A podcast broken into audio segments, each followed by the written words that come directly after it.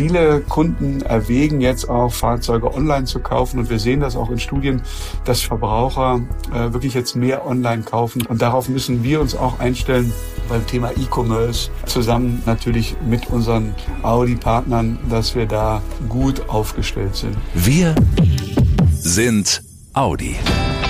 Der Mitarbeiter-Podcast mit Brigitte Teile und Axel Robert Müller.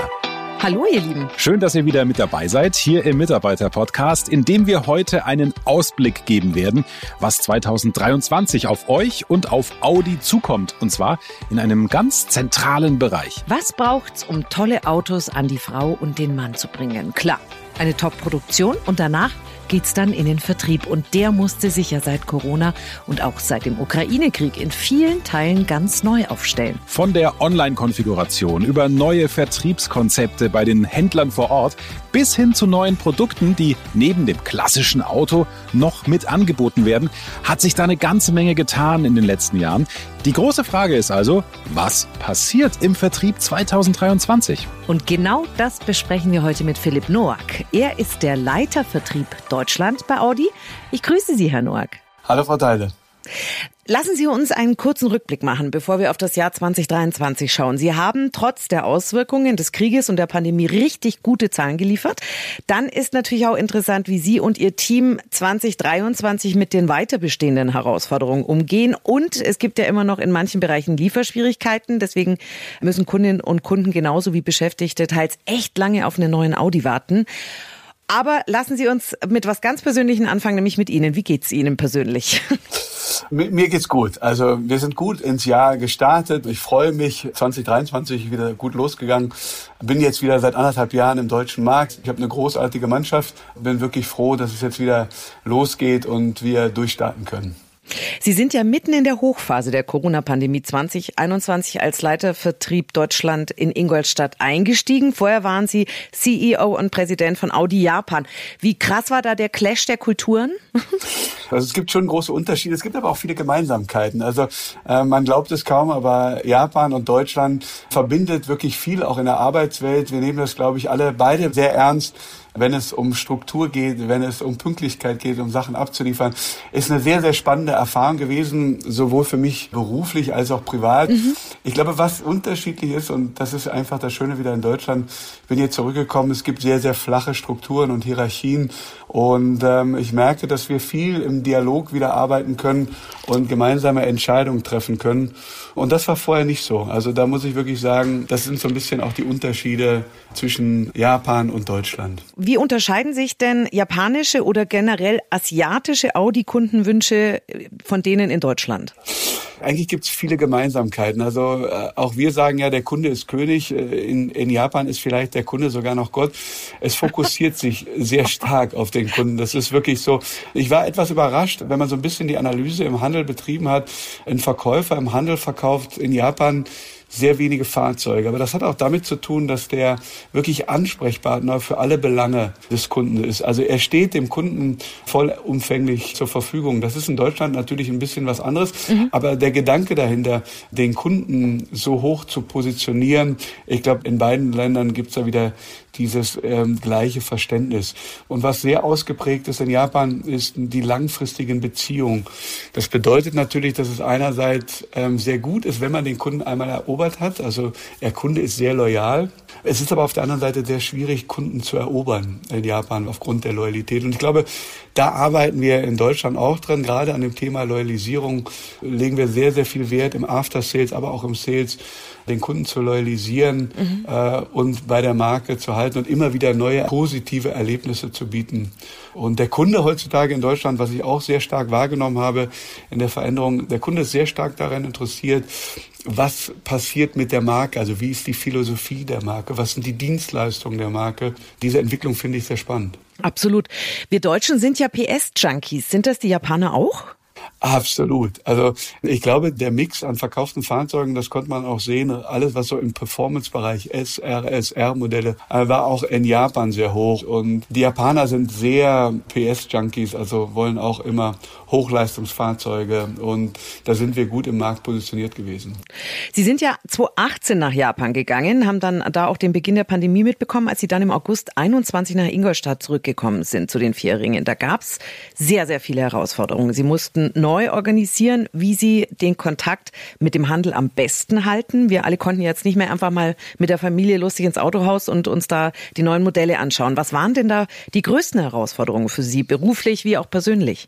Also für uns waren es also eher, wir sagen eigentlich eher Chancen, weil es ist wirklich eine Chance, weil der Markt sich so schnell verändert und äh, transformiert, dass man wirklich mit guten Maßnahmen auch da vor Kunde punkten kann. Wir wissen, dass bis 2030 der Markt sich sehr schnell ändern wird. Die Bedürfnisse unserer Kunden wird sich sehr stark verändern und wir schauen natürlich darauf, was passiert online, was passiert offline.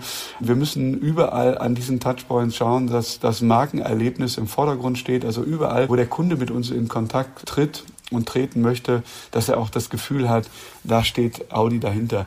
In dieser Zeit ist auch wirklich viel Kreativität auch im Handel zu sehen gewesen und der Markt Deutschland, wir arbeiten ja sehr, sehr eng mit unseren Händlern zusammen und wir sind sehr stark in die Audi Live Beratung gegangen, also Beratung auch übers Internet, per Telefon, dass man da Kunden aktiv beraten kann, aber auch über VR-Brillen, dass wir Fahrzeuge vorgestellt haben, die Händler den Kunden neue Fahrzeuge präsentiert haben in einem ganz neuen Format.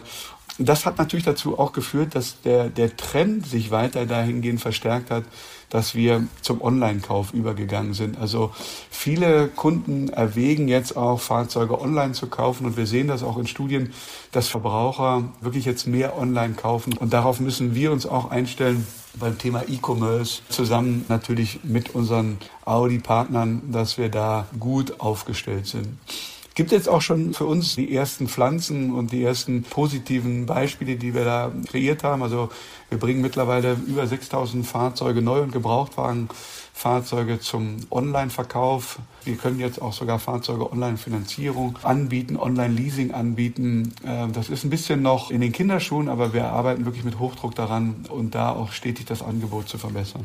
Über Online sprechen wir gleich noch ein bisschen genauer. Was mich interessieren würde, Herr Noack, wie schafft man das, wenn sich ein Markt so rasend schnell verändert, der Trendsetter zu sein und nicht nur zu gucken, hinterherzulaufen?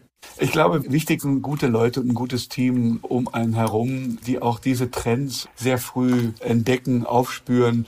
Wir haben ein sehr gutes Handelsnetz und äh, sind sehr nah mit unseren Händlern im Kontakt und im Gespräch und im Dialog. Und da ist es wichtig, da bekommt man diese Trends auch sehr frühzeitig mit. Und wenn Sie da den direkten Austausch haben mit Ihrem Team, mit dem Handel, wissen, was um Sie herum passiert, ähm, ich glaube, da sind Sie gut aufgestellt und können dann relativ schnell auf diese Trends reagieren.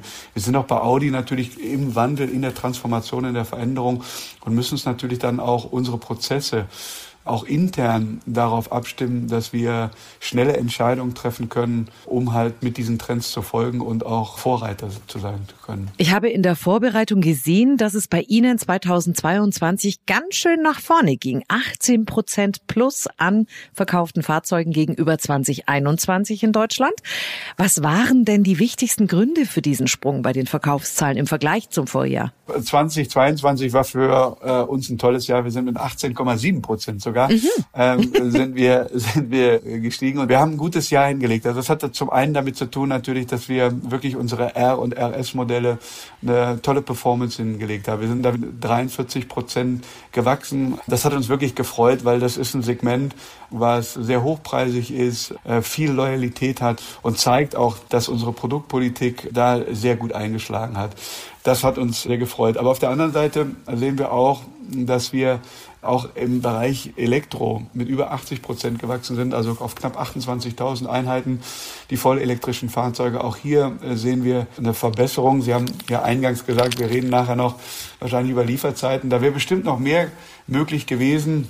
Wenn da nicht äh, makroökonomische Umstände noch mit reingespielt hätten. Also ein tolles Ergebnis im BEF-Bereich führt dazu, dass wir im Premium-Segment sogar äh, Marktführer sind. Also das hat uns wirklich gefreut. War ein tolles Jahr, aber wie es ja im Vertrieb so ist, das letzte Jahr interessiert nicht mehr 22, jetzt interessiert eigentlich nur noch, was passiert in 2023. Sie haben eben schon gesagt, dass der Onlinehandel immer wichtiger wird. Wie wichtig ist es denn nicht nur aus Marketing-Sicht, sondern auch aus Ihrer Vertriebssicht, dass Audi generell online und auf den Social-Media-Kanälen präsent ist? Ah, also absolut wichtig. Da wir im Vertrieb sind und für den Markt Deutschland ist es natürlich auch sehr wichtig für uns Digitalisierung, auch für unsere Händler und äh, Kunden greifbar zu machen. Und wir arbeiten natürlich sehr eng mit unserem Handel zusammen. Und da sind natürlich dann auch für uns Social-Media-Kanäle von besonderer Bedeutung. Wir arbeiten hier auch natürlich an, an der Steigerung der Bekanntheit in, in neuen Zielgruppen. Und ähm, da ist es natürlich für uns wichtig, auch hier Online-Angebote zu verlinken, also dass Kunden über Social-Media-Kanäle dann auch wieder zu unserer Webseite zurückfinden, uns kennenlernen und wissen, was machen wir noch, nicht nur Autos verkaufen, kaufen, sondern alles, was dazugehört. Wir haben vorhin schon über die guten Zahlen 22 gesprochen. Zur Wahrheit gehört aber, es ist nicht alles äh, rosa-rot. Es gibt teilweise Probleme, zum Beispiel bei den Lieferketten immer noch. Wer heute einen neuen Audi bestellt, der muss je nach Modell viele Monate auf sein Auto warten und zwar sowohl im Handel als auch intern beim Mitarbeiterfahrzeugcenter. Und wenn bis dahin dann der Leasingvertrag abgelaufen ist, kann es ja schon ganz schön blöd sein auf allen Seiten. Sowohl für den Handel, Vertrieb, aber auch eben für denjenigen, der gerne in seinen neuen Audi steigen möchte. Wie gehen Sie damit um? Als erstes muss man sich so ein bisschen vielleicht auch entschuldigen bei den Kunden und bedanken auch dafür, dass sie loyal äh, bei uns bleiben und äh, wirklich auch die Lieferzeiten hinnehmen. Wir haben eine angespannte Situation. Ich glaube, äh, das Umfeld ist so, soweit jedem klar. Wir warten teilweise sechs bis neun Monate auf Fahrzeuge. Auch ich warte auf äh, Fahrzeuge. Meine Mitarbeiter warten auf Fahrzeuge, äh, die wir bestellt haben und müssen vielleicht auch mal alternativ etwas aus dem Pool rausnehmen. Äh, wichtig ist, dass unsere Kunden und auch Mitarbeiter, dass wir sie mobil erhalten und wirklich da äh, Alternativen anbieten. Das ist äh, für mich wichtig und wir arbeiten wirklich mit Hochdruck daran, schnellstmöglich die Bestellbestände wieder weiter abzubauen und die Wunschfahrzeuge natürlich so schnell wie möglich an unsere Kunden ausliefern zu können. Was ist denn mit Gebrauchtwagen zulegen? Wie schaut da der Markt aktuell aus? Wir wissen natürlich, dass wenn es natürlich im Neuwagenbereich die Herausforderungen gibt, gibt es natürlich die Herausforderungen auch im Gebrauchtwagenbereich. Der Gebrauchtwagenmarkt in Summe hat sich in Deutschland äh, zum Ende des Jahres deutlich verbessert. Also es gibt wieder mehr Fahrzeuge, es gibt wieder mehr Ware. Auch für unsere Mitarbeiter gibt es wieder mehr Angebot. Also wir gehen von einer leichten Entspannung aus. Es ist noch nicht da, wo wir es ganz gerne hätten, aber ich gehe davon aus, dass in 2023 die Situation sich wieder positiver entwickelt und dass wieder äh, eine größere und breitere Auswahl an Fahrzeugen zur Verfügung stehen wird. Im Vertrieb und Handel reden wir ja nicht nur von reinem Autoverkauf, da ist auch das Zubehör ein wichtiges Thema und da haben Sie im letzten Jahr den Umsatz auch ganz gut steigern können. Absolut. Wir haben sogar im Teileumsatz im All-Time-High. Das ist für uns daher so besonders wichtig, weil der After Sales natürlich sehr, sehr stark auf das Thema Kundenbindung und Loyalisierung einzahlt. Also positive Erlebnisse, äh, die man im Handel verknüpft. Das heißt, der Kunde kommt zu uns, äh, kommt in den Handel. Wir sind im direkten Kontakt. Ähm, er schaut sich neue Fahrzeuge an. Ist für uns immer ein sehr, sehr wichtiges Kundenerlebnis. Das freut uns natürlich umso mehr, dass wir da gute Ergebnisse im Teil- und Zubehörumsatz Umsatz verkaufen konnten. Also wir fassen mal kurz zusammen. Das Audi-Team hat die Krisenjahre 2021 den Umständen entsprechend gut gemeistert. 22 waren die Zahlen dann auch richtig gut. Das macht Hoffnung für 23, wobei es da auch noch weitere Herausforderungen, Schrägstrich Chancen geben wird. Denn äh, Inflation und halt sehr stark steigende Kosten in anderen Bereichen, wie zum Beispiel Energie, die drücken ja nach wie vor auf das Budget der Kundschaft und das sehr heftig. Wie wollen oder sagen wir es anders, wir sagen es positiv. Wie werden Sie das mit Ihrem Vertriebsteam bei Audi meistern? Also äh, wir sehen natürlich auch die makroökonomischen Herausforderungen, die wir gerade in Deutschland haben. Ich glaube, was für uns wichtig ist, und da arbeiten wir wirklich massiv dran, ist die schrittweise Verbesserung und die Verkürzung unserer Lieferzeiten. Also ich glaube, da sind wir sehr, sehr gut äh, aufgestellt, um das äh, in Zukunft auch zu verbessern. Ich glaube, wir können auch punkten mit neuen Produkten. Wir werden natürlich weiter das Thema Elektrifizierung vorantreiben. Jetzt steht der Q8-Launch vor der Tür. Auch da haben wir schon ein sehr guten Auftragseingang. Der SQ8, auf den ich mich äh, wirklich sehr freue, steht vor der Tür. Also wir suchen weiterhin wirklich den engen Kontakt auch mit unseren Handelspartnern, die für uns nach wie vor sehr wichtig sind und ein Rückgrat für uns bilden. Wir haben eben über Trends gesprochen. Wie verändern sich die Kundenbedürfnisse? Ich glaube, das lernt man und sieht man sehr schnell im Handel. Und dann natürlich, glaube ich, sind wir im Team Deutschland sehr gut aufgestellt. Dann kann man sich eigentlich auf 2023 und die Herausforderungen oder die Chancen, die wir da sehen, wirklich freuen. Mhm, Aussichten, die Mut machen für 2023 von Philipp Noack, dem Leiter Vertrieb Deutschland bei Audi. Auch wenn, und auch das gehört eben zur Wahrheit dazu, die ein oder andere Herausforderung zu einer Chance umgewandelt werden muss. Spannend finde ich ja den Wandel auch hin zum Online-Kauf, dass da so eine große Offenheit besteht und sich viele vorstellen können, nicht nur Klamotten, sondern eben auch ein Auto online zu kaufen. Das hätte ich ehrlich gesagt nicht gedacht. Wobei ich persönlich glaube, dass ich vorher doch noch mal zum Händler gehen würde. Hm, mich reinsetzen, boah, die Sitze fühlen und so. Also ich halte das dann doch ein bisschen anders als mit einem Pulli, den man bestellt und wenn er nicht so wirklich überzeugt, ja, dann wird er halt wieder zurückgeschickt beim Online-Händler. Spannende Entwicklungen auf alle Fälle bei den Vierringen für dieses Jahr.